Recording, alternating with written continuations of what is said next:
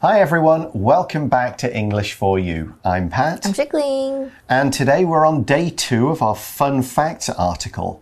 So we're talking about symbols. Uh, there are many symbols from ancient times. They were used hundreds or thousands of years ago.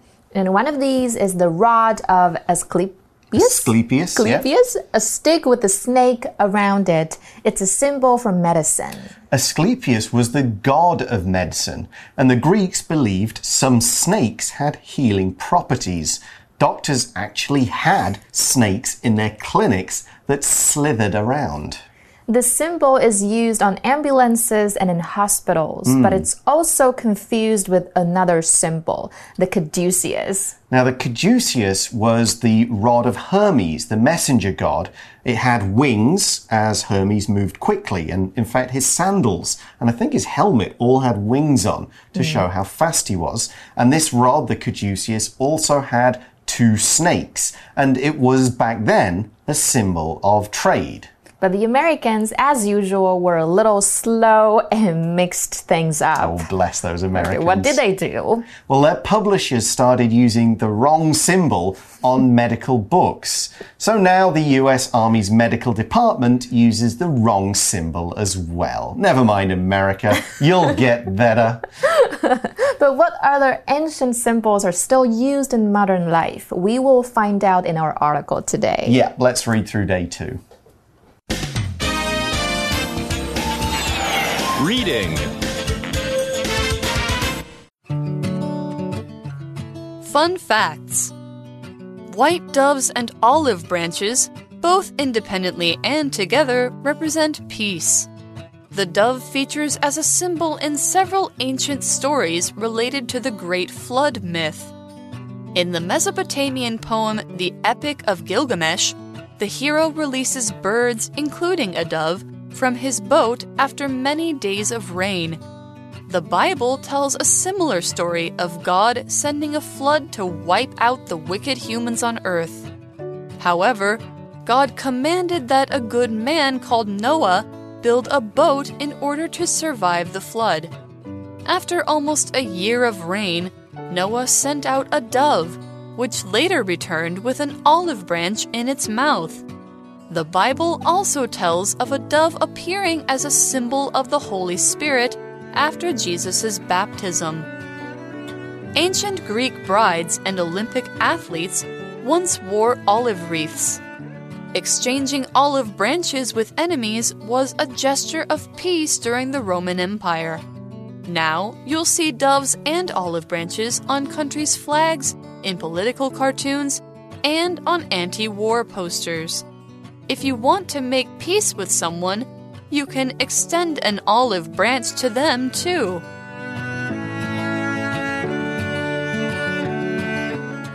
All right, so we're going to look at kind of two different things here, but they both represent the same idea.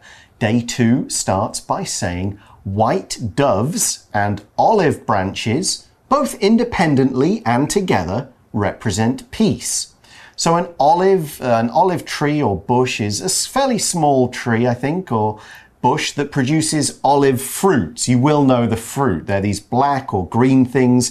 They've got a strong flavor. They have stones in the middle and they're full of oil, so we can use mm. them to make olive oil, that kind of stuff. Mm -hmm.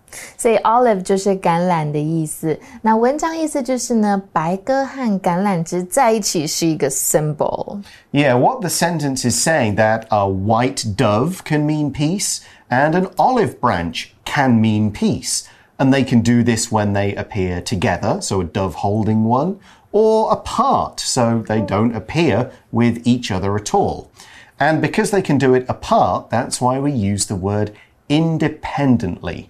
If two things happen independently, they have nothing to do with one another. They're not related or connected in the same way. They're not in the same place at the same time.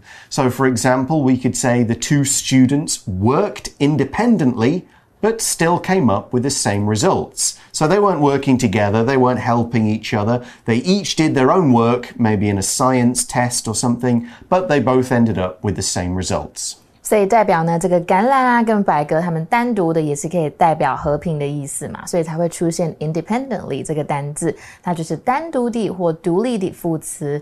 那它的名词很简，呃，它的形容词很简单哦，把 ly 拿掉就是 independent，就是独立的。比如，比如说，Oliver has been financially independent since he graduate graduated。那这个单字呢，变成名词也很容易，就是直接后面去 t 加上 ce，变成 independence，就是独立的意思。那它的反字就是 depend 动词当依赖，那么依赖的就是 dependent，依赖当名词 dependence。So let's start by talking about doves. Doves, yes, the birds. So the article says the dove features as a symbol in several ancient stories related to the Great Flood myth. A myth is an old story that isn't true or only has a small piece of truth attached to it and myths are often used to explain the world and the way things are, like how we were created, what happened, why our people came to this place. 所以它就是神话的意思。那在与大洪水神话有关的呢，是几个古代的故事中，鸽子它都是一个标志。And the story about Noah's Ark is one of these myths. Right, and we will get to that. But there's an even older story. The article says in the Mesopotamian poem, the Epic of Gilgamesh, the hero releases birds, including a dove, from his boat after many days of rain. Mesopotamia was an ancient kingdom or set of kingdoms in the Middle East, where countries like Iraq, Iran, and so on are now today. Uh, it was one of humanity's earliest big real civilizations, and the Epic of Gilgamesh is one of their big famous stories. 所以呢，就是美索不达米亚史诗里面的吉尔加美什史诗中呢，这个英雄呢，经过多日的降雨呢，就从船上放飞了一只鸟，那包括一只鸽子。那这边呢，补充一下，吉尔加美什史诗是已经发现最早的英雄史诗。 Okay, so that was an early story related to the Great Flood, which is like where the whole world is underwater. Mm -hmm. And later we get to the Bible story that many people know of. The article says the Bible tells a similar story of God sending a flood to wipe out the wicked humans on earth. Of course, the Bible is the Christian holy book. It has two parts. The first, kind of based on older Jewish books. That's where the Noah story is. And the newer one, which is the story of Jesus. So in the older one, there is this story of God sending a flood that wipes out bad people.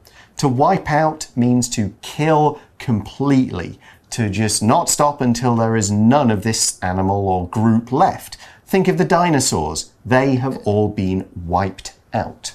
所以呢，圣经讲述了一个类似的故事，就是上帝呢，他发洪水来消灭地球上邪恶的人类。这边出现的片语 wipe out 就是彻底消灭的意思。But only the wicked humans were wiped out. Yeah, God sends the flood to kind of get rid of all the bad people. But as we see in the article, however, God commanded that a good man called Noah build a boat in order to survive the flood course, he called the boat the Ark, and that's the story of Noah's Ark with mm -hmm. two of every animal, that kind of thing. But God commanded him to do it. And to command means to order something, to tell someone to do a thing, and they can't really refuse. So people with authority command you teachers, officers, parents, police, that kind of thing. For example, we could say the general commanded his soldiers to attack the enemy position. 所以 command 就是命令的意思，是个动词。所以 to command that someone should do something or 去干嘛呢？就是 to command someone to do something 都是可以，就是命令某人。那我们来看一下其他的用法。 好，我们来看一下 command that someone should do something，或者是省略 should 这个句型，它是主要表示呢要求、建议、命令或者是坚持的时候。那它后面接的 that 子句呢，常使用助动词 should，那再加上原形动词。不过在美式英文中呢，我们常常会把 should 省略。那其他类似的用法还有像是 ask。require、request、demand，这些都是表达要求的时候。那如果是建议，suggest、propose、recommend、advise、urge，这些都是指建议，又或者是命令，像我们刚刚讲的 command 或者是 order。比如说，My professor suggested that I should focus on my research on human behavior. So, where does the dove appear in the Noah story? The article says, after almost a year of rain, Noah sent out a dove, which later returned with an olive branch in its mouth. So we have both a dove and an olive branch. 所以经过了近一年的降雨呢，诺亚他就发出了一只鸽子，然后这只鸽子后来归还呢，嘴巴里面还叼着一只橄榄树枝。 And that kind of meant, all right, it's peace, you know, Yeah. the flood's over, good times again. Mm-hmm. We also see that the Bible also tells of a dove appearing as a symbol of the Holy Spirit after Jesus' baptism. So, a baptism is where someone is welcomed into the Christian religion in a special and often an official way, and it involves water, which is supposed to wash away a person's previous sins and make them a new person in their relationship with God. Jesus was baptized, that's the verb, to baptize, by a man called John the Baptist. 所以 baptism 就是受洗，所以圣经呢还讲述了一只鸽子呢，鸽鸽子在耶稣受洗的之后就出现了，然后它就成为圣灵的象征。 And there are other places that symbols of doves and olives have appeared. Yesterday we talked about the ancient Greeks, mm-hmm. right? And we do so here as well. The article says ancient Greek brides and Olympic athletes once wore olive wreaths. A wreath is a circular arrangement of flowers or leaves or just plants. They can be worn on the head or around the neck. At Christmas, in many Western countries, wreaths of holly leaves are used as decorations. 所以 wreath 就是画圈的意思。那古希腊的新娘啊，还有奥运运动员都曾经戴过橄榄的花环。 Now we jump forward in time from the ancient Greeks to the ancient Romans. The article says exchanging olive branches with enemies was a gesture of peace during the Roman Empire.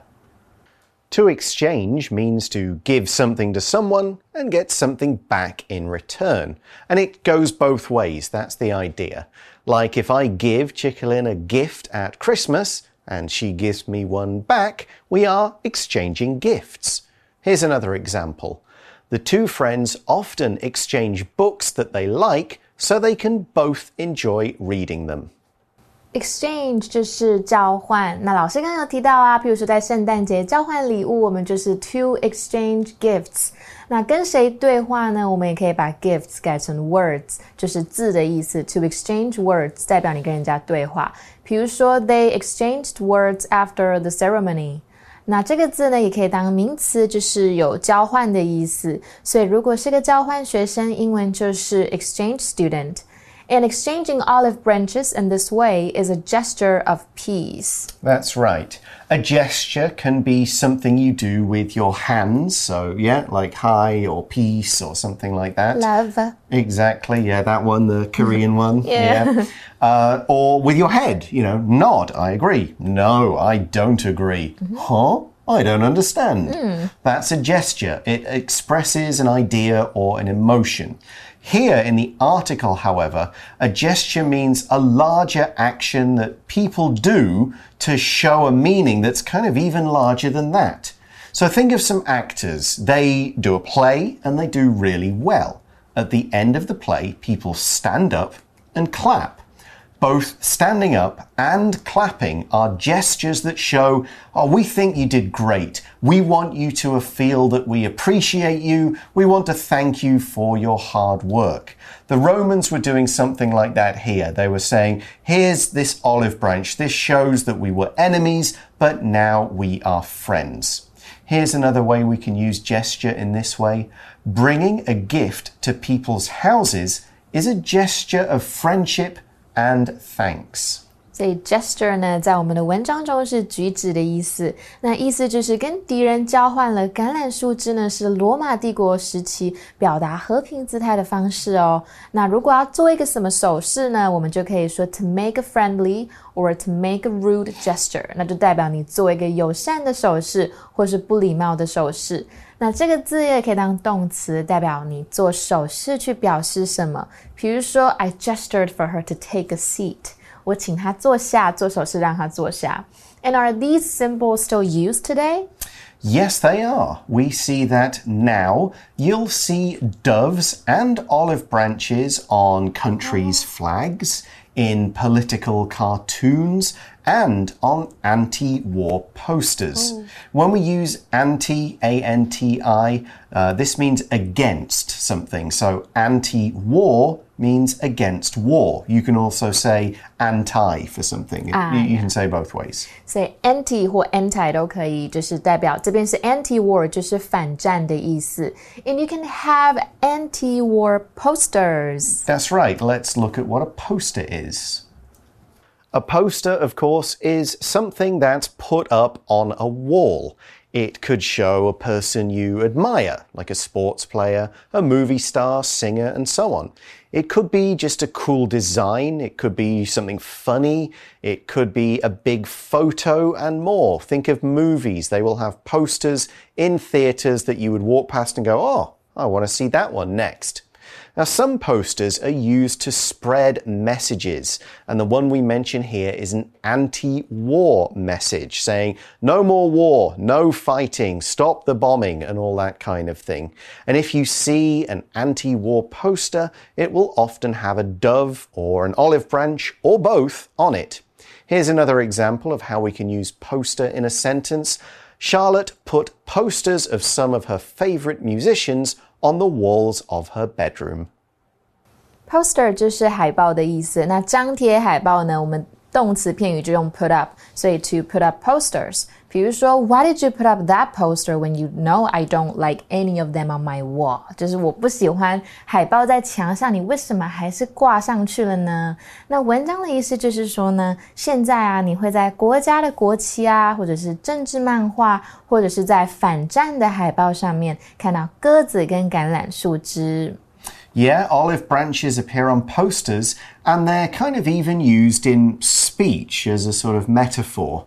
Our article finishes by saying if you want to make peace with someone, you can extend an olive branch to them too. To make peace with someone means to put an end to a disagreement you are having and become friendly again. So the idea here is you don't actually go and break off a branch of an olive tree mm -hmm. and give mm-hmm. it to someone. But if you say, if we, if we had a fight and I say, Chicolin, I, I want to apologize mm -hmm. for what mm-hmm. happened, I'm extending an olive branch. That's what that mm. phrase means. 就是跟什么和解的意思，to make peace with someone or something. And if you want to do this, you extend an olive branch. Right. Here, the word extend means to hold something out towards someone. So when we want to shake someone's hand, we extend our hand to them, we put it out. And like I said, you're not really holding an actual olive branch, so this word can be used in a less literal way. We could also say things like extend an invitation, which means you're inviting someone somewhere. Here's another one Frank extended a helping hand to Jenna when she moved house. He basically made an offer and said, Hey, I know you're moving house. Can I help you? That would be mm. extending a helping hand. 所以呢，extend 就是有延伸的意思，也可以当把什么东西扩大。比如说，My parents decided to extend our living room by six feet。 那这个单字呢，变成名词也可以哦，有延长的意思，像是 extension 就是有嗯延长的意思。比如说 eyelash extensions 就是你睫毛的延长，或假睫毛、接睫毛都可以。那文章的意思就是说，如果你想跟某人和睦相处，你也可以跟他们伸出橄榄枝。那老师刚刚讲过了，他不是真的拿橄榄枝给人家哦，是代表示出善意的意思。Well, that's the end of today's article, so let's go to today's For You Chat question. For You Chat. So today's question is What other animals do we use as symbols? What do they represent? Mm. I'm going to use the ah. snake. I mean, yesterday we talked snake as like healing medicine, mm-hmm. but in particularly Christian culture and others, the snake is the devil. It's Yeah. evil, it's nasty, it's treacherous, it betrays people mm-hmm. because that is a, supposed to be the form Satan takes when he convinces Eve to eat the apple. So, Yeah, yeah, yeah. Yeah, snake is supposed to be evil. That's Always the- been negative for me. it's kind of an evil symbol, yeah, in that kind of religion and culture. So that's one. What about tiger? Tiger, Well, it depends where you are. I but in Chinese mythology, it's Right. always a symbol for power and Bravery, energy. Yeah. yeah. and bravery. Sometimes um, we use a lion, lion for that. Right, yeah, lions are supposed to be brave. That's a symbol. A lot of countries have Royalty. lions and, yeah, royalty because it's the king. In the West, tigers are often seen as kind of like just violent and savage because they're sort of mean and angry, that kind of thing. Owls. Owls Owls. are used to represent wisdom. Athena, the Oh. Greek god of wisdom, has an owl as its kind of Ah. symbol. Uh, so that's another one. I that thought it is- represents someone that goes to bed very late. no, no. Uh, we can say a night owl, yes. Um, but yeah, owls are supposed to be animals that represent wisdom. So there's another one. But that's all we've got time for today. Thanks for watching. For English for You, I'm Pat. I'm Shikling. We'll talk to you again soon. Bye bye. Bye. Vocabulary Review Independently. The students sat at their own desks and worked independently on their projects. Command. The army's leader commanded the soldiers to attack their enemies. Exchange. Nadine and Lois exchanged business cards with each other when they first met. Gesture. Lisa sent everyone who came to her party a note as a gesture of thanks. Poster. Wendy put up a poster of the Beatles on her bedroom wall. It's her favorite band. Extend. The government extended aid to the people affected by the terrible typhoon. 智慧小补帖。 Olive. Myth. Baptism. Wreath. Anti war.